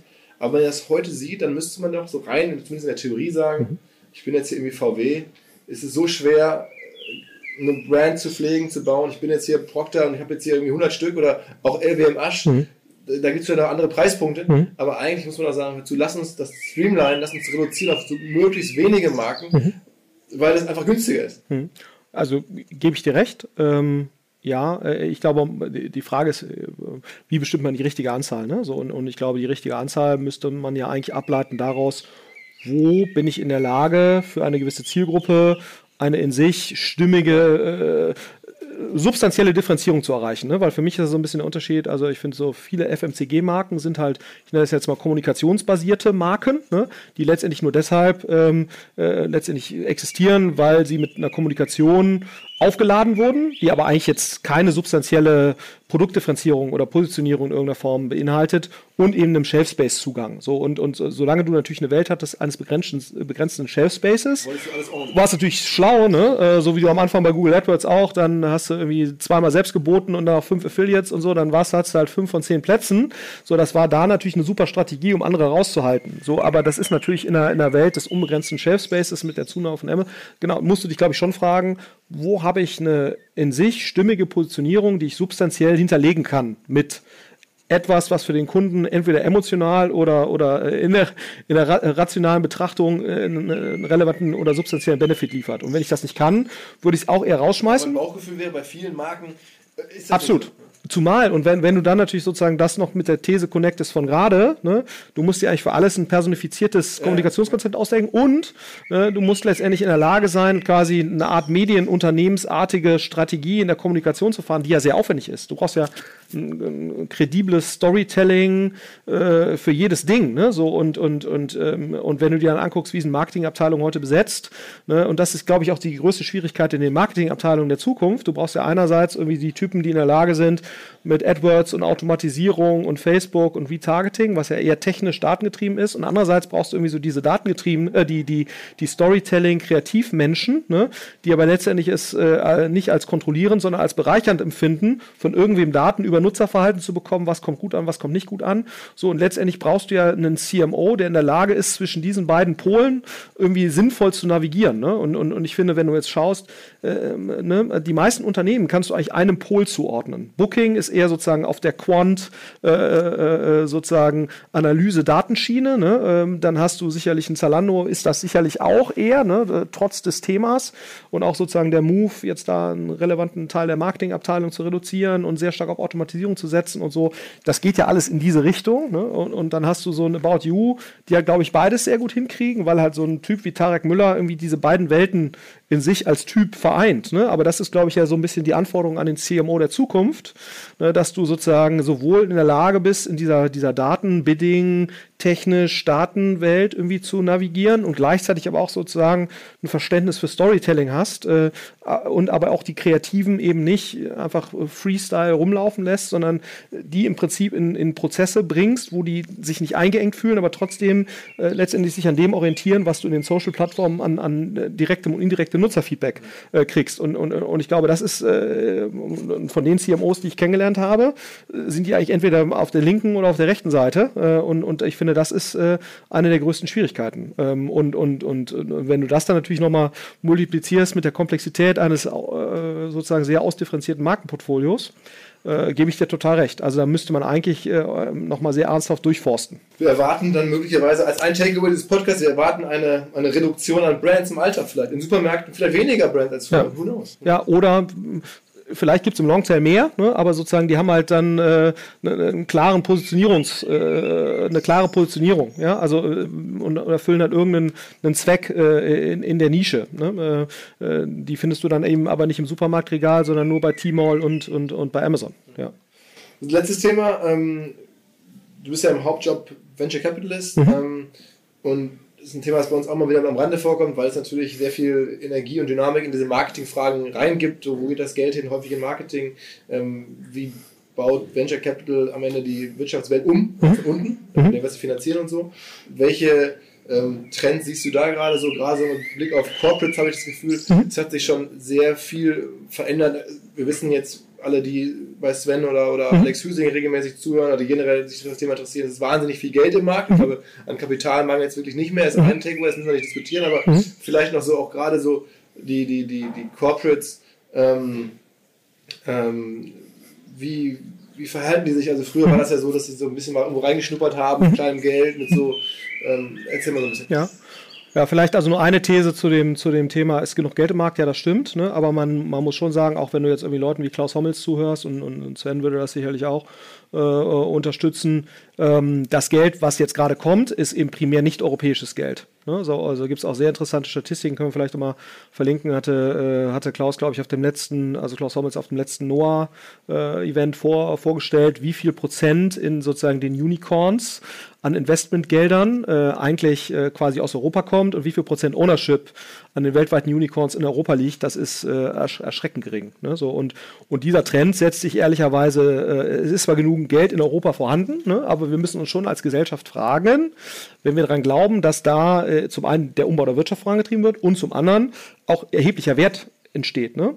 ähm, dann wäre es natürlich eigentlich schon im europäischen Interesse, stärker an diesen Wertsteigerungen zu partizipieren. Und da, da gibt es keine Anzeichen, dass wir das tun. Es gibt zwar immer mehr Berliner Fonds, ja, das stimmt, ne, so, äh, und wir sind ja auch einer davon. Und das ist auch, glaube ich, wenn du das jetzt absolut sehen würdest, ist die Entwicklung schön. Ne? Wir, unser erster Fonds war 80, jetzt haben wir 140, jetzt der nächste wird wahrscheinlich 180, 200 haben. Das ist alles schön, ne? so, äh, aber relativ holen wir halt nicht auf. Ne? Und das führt nicht zu weniger Geldverfügbarkeit. Das, das, stimmt, weil halt äh, angloamerikanische Fonds und auch immer mehr chinesisches Geld, zum Beispiel das Finlieb, äh, einen großen chinesischen Investor gewonnen und so, das ist auch super.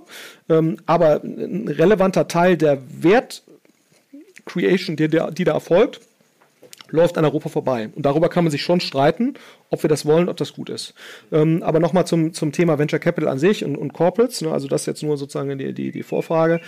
Also die ganz klare Wahrnehmung meinerseits ist, und ich, wir haben ja relativ viele Corporates bei uns auch als Investoren und, und, und, und ich bin relativ viel sozusagen in dieser Schnittstelle Startups, digitale Transformation unterwegs. Ich glaube, jeder nimmt das Thema wahr. Ne? Also ich glaube, du hast jetzt wenig äh, Corporates, die sagen, das Thema Startup, das Thema Venture ist für sie irrelevant. Also ich glaube, das hat sich dramatisch geändert. Ähm, was du aber immer noch hast, ist äh, immer noch eine hohe wahrgenommene Unsicherheit, was eigentlich der beste Ansatz ist, ähm, um, um sich dem zu nähern. Ne? Und, und, und was man schon immer noch festhalten kann, ist, ähm, ähm Unternehmen sind zum Teil mit, mit einer Reihe von Dingen ja, überfordert ist vielleicht nicht das richtige Wort, aber äh, sind unsicher äh, darin, was der, was der richtige Ansatz ist. Ne? Weil ich glaube, was man schon sehen kann bei den Corporates, die halt sehr stark digitalisiert haben, ne? also jetzt ein, ein, Springer ist da sicherlich ein Beispiel oder Naspas ist ja so mein Lieblingsbeispiel. Ähm, was bei denen ja eigentlich überall sichtbar ist, ist, dass so diese Grenze zwischen operativem Geschäft und Investments die verschwimmt halt. Ne? So, also wenn du guckst, Naspas ist mittlerweile, ich glaube, 70 Milliarden wert. Ne? Ähm, davon ist irgendwie mehr als die Hälfte oder 60 oder 70 Prozent ist eine Tencent-Beteiligung, die sie halt sehr früh eingegangen sind. Da könnte man jetzt argumentieren, das ist ja eine reine Finanzholding-Beteiligung. Das stimmt wahrscheinlich auch, ohne jetzt im Detail zu wissen, wie stark die da rein äh, regieren. Ähm, ähm, aber auch ein Springer ne, hat letztendlich eine Zukäufe von Stepstone und so weiter, eine sehr stark M&A-getriebene Veränderung äh, letztendlich des Kerngeschäfts äh, und damit auch eine Digitalisierung sozusagen des Konzerns vorangetrieben durch Beteiligung. Und, und, und ich nehme schon immer noch so wahr, dass das für ähm, CEOs und auch, und auch äh, Corporates generell immer noch mental zwei unterschiedliche Dinge sind. Ne? Also dass du sozusagen einerseits hast du das Kerngeschäft, was digitalisiert werden muss, das ist irgendwie gegeben. Ne? Und andererseits hast du dann irgendwie so diese Investments. Und das sind eigentlich zwei getrennte Welten. Und ich finde, wenn du jetzt so ein Verhalten anguckst, auch von Softbank und so weiter, dann merkt man eigentlich, diese Welten wachsen eigentlich immer mehr zusammen das Investment von heute kann in drei Jahren dein neues Kerngeschäft sein. Ne? So, und, ähm, und gerade wenn du eben diese These verfolgst oder wenn du der These glaubst, Halbwertszeiten von Businessmodellen nehmen tendenziell ab, da gibt es ja verschiedenste Indikatoren. Das heißt, die, die, die Sinnhaftigkeit der digitalen Transformation des bestehenden Kerngeschäfts, die muss man, die muss man schon mal sozusagen im Einzelfall prüfen, ne? äh, weil wenn es wirklich so ist, dass sozusagen dein Businessmodell sowieso eine Haltbarkeit hat, Halbwertszeit hat, äh, man kennt sie nicht so genau, aber äh, die, die ist, de, ist de facto da, dann muss man sich natürlich schon fragen, wäre es nicht schlauer, ne, in, in, neue Geschäfte zu investieren, egal ob man die jetzt selbst aufbaut, Otto mit About You, ne? oder äh, ob man das eben ähm, äh, zukauft, ne, wie jetzt, was ich, äh, Springer mit Business Insider. Ne? So, also, und, und ich glaube, dass das eigentlich ähm, äh, dass jedes Unternehmen so eine Art Pipeline haben müsste von Businessmodellen, ne? ähm, wie ein Pharmaunternehmen das ja seit Jahrzehnten macht ähm, und letztendlich genau weiß, irgendwann äh, endet äh, sozusagen die Patentlaufzeit von Medikament so und so, so und so, da kommen die Generika-Hersteller, meine Marge ist weg. Die wissen halt vorher schon, das ist in 20 oder was ich auch immer, wie lange diese Patente laufen, 15, 20 Jahren, ist die Marge weg, das wissen die. Ne? Und deswegen arbeiten die kontinuierlich an der Pipeline. Und ich, und ich habe immer das Gefühl, wenn du mit Corporate sprichst, die überschätzen dramatisch die Resilienz ihres Kerngeschäfts. Und dementsprechend überbewerten sie auch ähm, sozusagen die, die, die Relevanz das Kerngeschäft digital zu transformieren, wo dann immer ein sehr großer Teil der, äh, der, ähm, äh, der Aufmerksamkeit und auch der Investmentmittel reingehen. Und ich wäre da halt flexibler. Ne? Also das ist zumindest das, was du bei den Unternehmen beobachtest, die aus meiner Sicht so diese erste Welle der digitalen Transformation äh, oder der digitalen äh, Welle sozusagen sehr schön überstanden haben, wie Naspas und so weiter, die haben da viel flexibler agiert. Ne? So, äh, teilweise wie eine Finanzholding. Ich glaube, der, der, der Witz ist daran nur, dass man es dann irgendwie schaffen muss, okay, wenn das jetzt mein neues Kerngeschäft ist, ne, dann müsste man natürlich da theoretisch auch ein überlegenes operatives Wissen äh, aufbauen, weil das ist schon auch meine Wahrnehmung, es gibt nur relativ wenig Menschen, ne, Warren Buffett ist so einer, die es schaffen, über einen sehr langen Zeitraum eine Überrendite zu erzielen, ohne sich jetzt im Detail operativ mit irgendwas auszukennen und ein unfair Advantage zu haben im Sinne von, von Herrn Schmidt. So, und da, da müsste man natürlich schon sagen, äh, okay, okay, ähm, es ist okay, sich sozusagen in ein neues Kerngeschäft per Akquisition oder Beteiligung reinzubewegen, aber dann muss ich im Prinzip äh, das dann auch nutzen, um in dem Bereich dann wieder sozusagen einen, einen Unfair Advantage über operative Execution oder ex äh, operatives Wissen zu entwickeln. Weil ich glaube, das ist schon, kann man, ist zumindest meine Beobachtung, die einzig wirklich defendable Position oder äh, das einzig wirklich defendable Asset ist, überlegenes operatives Wissen äh, in, dem, in dem jeweiligen Geschäft. Ähm, aber ich glaube, damit tun sich, tun sich Unternehmen sehr schwer und, und, und sind auch in ihrem Investmentverhalten. Und ich finde, das ist dann sozusagen das, was daraus folgt. Hm, wenn du mit Corporate sprichst, wie sollten sie eigentlich im Startup-Bereich investieren? Dann würde eine Food-Firma würde sagen, ich will nur was im Food-Bereich machen. Oder eine, was ich, eine Automobilfirma würde sagen, ich will nur was nur mit Mobilität. Wo ich jetzt sagen würde, im Automobilbereich, was für euch total wichtig ist, äh, liebe Automobilhersteller, ist äh, Kundenkontakt. Wie bewahre ich den eigentlich? Ne? Also, wo du jetzt gerade siehst, McDonalds kauft Dynamic Yield total spannend, ne? Eine Personalisierungsfirma von, der, von Websites, ja, so wieso kauft ein McDonalds so eine Firma? Äh, darüber kann man sich jetzt streiten in diesem Einzelfall, aber ich finde, es zeigt eine Denke, wo man sieht, okay, McDonalds, da hat wer auch immer offenbar erkannt und, und dafür irgendwie 300 Millionen ausgegeben, dass äh, letztendlich eine personalisierte digitale Experience in einem McDonalds-Restaurant einen Conversion- oder Monetarisierungsuplift bringen kann. Und deswegen beteiligen wir uns an einer Firma, die eigentlich Websites personalisiert, aber natürlich auch andere Dinge personalisieren kann. Wie gesagt, das ist jetzt schon relativ weit weg. Aber ich finde, das zeigt eine Denke äh, oder die Fähigkeit zu lateralem Denken, die du in vielen Corp-Dev und M&A-Departments noch nicht so hast. Die sind sehr, sehr eng. Und ich würde halt sagen, eigentlich muss ja der Ausfluss sein aus, okay, wenn jetzt Kunden, Direct-to-Consumer, Kundenkontakt für Automobilhersteller und so weiter total wichtig wird, dann muss ich eigentlich auch investieren in beispielsweise Marketingtechnologie, die mir ermöglicht, Kundendaten besser zu sammeln, zu verstehen und darauf äh, auf Basis dessen zu kommunizieren. Oder ich muss in AR-Technologie investieren, ne? weil letztendlich wahrscheinlich es so sein wird, dass sozusagen in dem Moment, wenn die Autos autonom fahren, die Leute viel mehr Zeit haben, dann wird die In-Room-Experience viel wichtiger oder In-Car-Experience und dann muss ich eigentlich besser verstehen, wie das funktioniert. So, also insofern, ich wäre da breiter, als ich zumindest viele äh, Corporates wahrnehme, weil ich glaube sozusagen, was die strategischen Fähigkeiten oder strategischen Assets in 10, 15 Jahren sind, Da weiß sowieso keiner. Ne? Das heißt also, ich würde da eher breiter schießen als enger und damit tun sich Corporates äh, sehr schwer. So, und, und das letzte Thema, und dann äh, reicht das glaube ich auch, äh, dazu ist, äh, ist sicherlich sozusagen, dass, ähm, äh, dass es Corporates immer noch sehr schwer fällt, dass sozusagen ihre sehr große Wahrnehmung in ihrem jeweiligen Kernmarkt in der Digitalszene keine Rolle spielt. Ja, also äh, Konzerne denken ja immer sozusagen, ich bin SAP, ich bin Porsche, ich bin Volkswagen.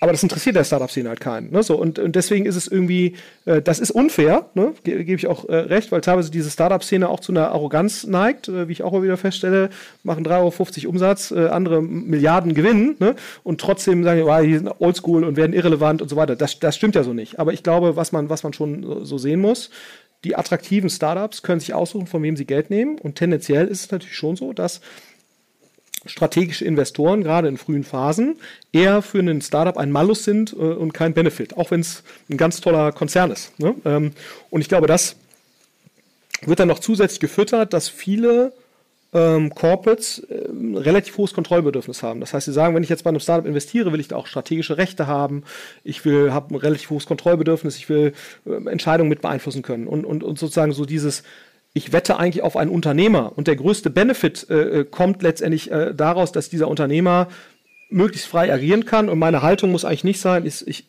übe mein Kontrollbedürfnis aus, sondern mein äh, ist eigentlich letztendlich, ich schaue, wo ich den möglichst gut unterstützen kann. Das muss eigentlich die äh, Denkhaltung sein. Und das ist bei Corporates häufig noch unterentwickelt. Und das führt dann eben dazu, dass sie dann für Startups häufig nicht der optimale Partner sind und dann häufig auch nicht zum Zukommen. Ähm, und, und ich glaube, das äh, ist vielfach noch nicht in dem Maße verstanden und bereitet denen große Probleme, weil sie sagen, so, jetzt hier so eine 15% Beteiligung bei irgendeinem Startup, wo ich keine besonderen Rechte habe und so, das, das will ich nicht machen. Ne? Aber wenn Kurs Becker äh, das bei Tencent damals gesagt hätte, 20% Beteiligung ohne besonderen Rechte, äh, wäre der Konzern heute bei weitem nicht da, wo er jetzt heute ist. Und ich glaube, das und so dieses Verständnis von, ich platziere äh, viele Wetten und einige davon werden etwas und können auch durchaus mal neues Kerngeschäft sein.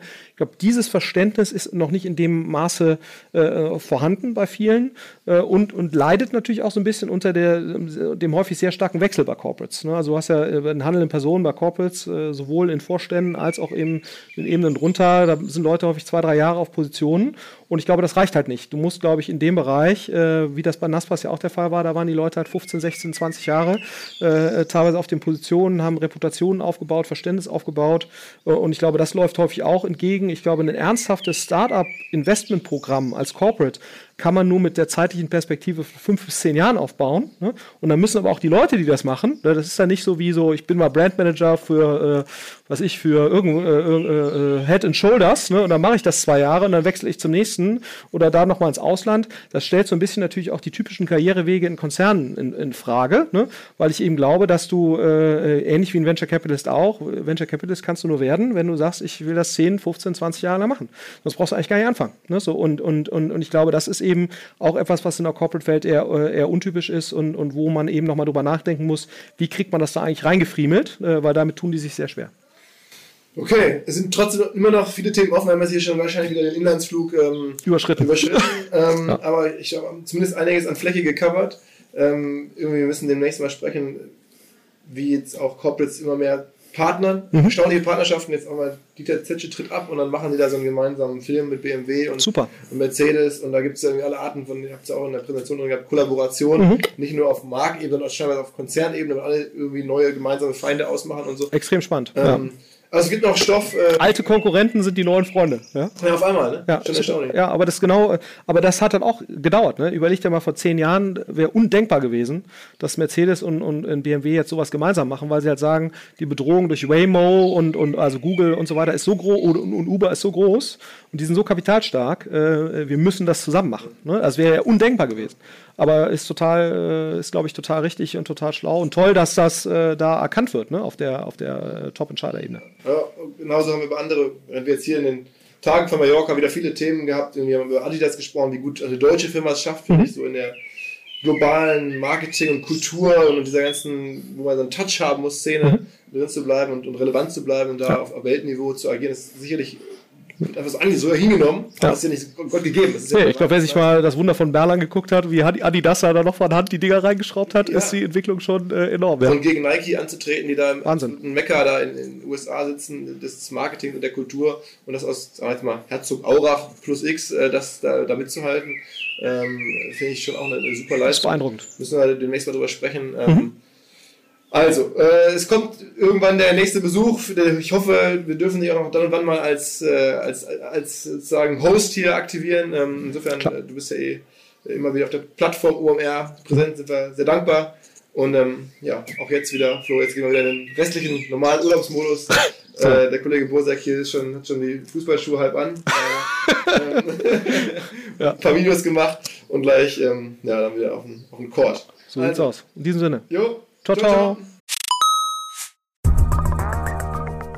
spannende neue Anlagemöglichkeit, von der ich vorher so noch nicht gehört hatte. Und zwar unser Partner Liquid, eine der führenden deutschen Vermögensverwaltungen. Fünfmal in Folge zu Deutschlands Top-Vermögensverwalter gewählt worden. Moderne Vermögensverwaltung auf Family Office Niveau heißt es, aber sie bieten das halt auch jetzt immer mehr der Breite an. Also man muss nicht unbedingt sehr reich sein, um in die Sachen investieren zu können, die erfahrungsgemäß wirklich Spaß machen. Dazu zählt unter anderem auch Private Equity, eine Anlageklasse, die in den letzten 20 Jahren, in 16 Jahren, den Aktienmarkt global outperformed hat. Also Private Equity sehr lukrativ für die, die damit investieren können, aber kann halt nicht jeder.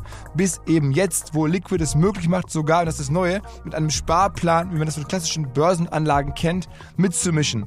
Also neues Produkt, das heißt Liquid Private Equity Next. Und da kann man, wenn man sich auf 10.000 Euro festlegt und jeden Monat etwas bereit ist zu sparen, einsteigen und dann von den Renditen von Private Equity mit profitieren. Wer darüber mehr wissen möchte, natürlich alle Infos wie immer in den Show Notes oder unter liquid.de slash omr. Also liquid.de slash omr. Da könnt ihr rausfinden, ob das für euch passt und ihr bekommt mit dem Code OMR 2024 OMR 2024 bis Ende Juni diesen Jahres 200 Euro Willkommensbonus und eure Zeichnungsgebühr in Höhe von 1% des Gesamtinvestments entfällt.